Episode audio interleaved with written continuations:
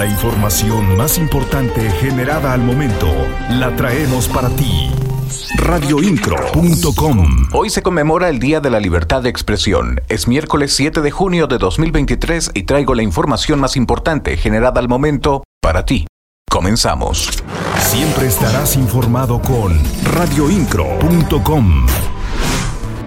El gobernador del estado, Mauricio Curi, aseguró que Querétaro se mantiene con cero deuda financiera. Esto luego de que la administración pasada liquidó un adeudo de 1.114 millones de pesos, la cual heredaron pasados gobiernos. No descartó que en algún momento sea necesario solicitar un préstamo financiero, principalmente para proyectos de agua, energía y movilidad. Las noticias de Querétaro están en radioincro.com. Además, el gobernador del estado, Mauricio Curi, informó que el próximo 22 de junio se podría dar la designación del agua para el proyecto del Acueducto 3.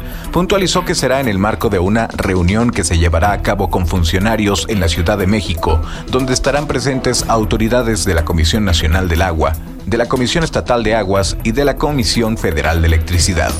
Radioincro.com, el medio en que puedes confiar.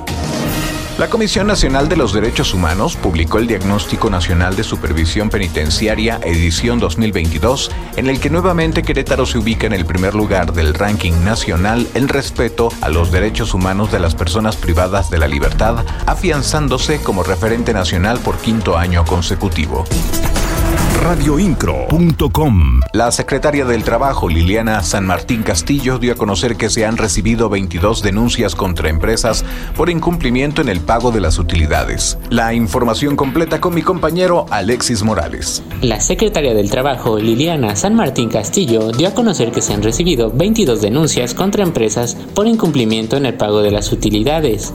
Señaló que están activos esos 22 procedimientos, por lo que la secretaría que encabeza se encuentra en el proceso de revisión de las empresas señaladas que son de diversos sectores. Efectivamente nos encontramos ahorita en procedimiento de aquellas eh, solicitudes, en algunos casos de organizaciones sindicales y en algunos casos de grupos de trabajadores y tenemos un registro de este momento de 22 eh, procedimientos activos, em, recordando que el mes de mayo es cumplimiento solo para personas morales y que todavía este mes es cumplimiento para aquellos empleadores que están registrados como personas físicas.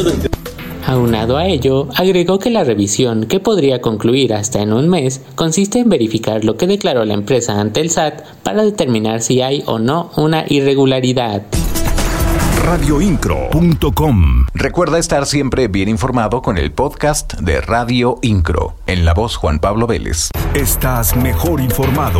radioincro.com.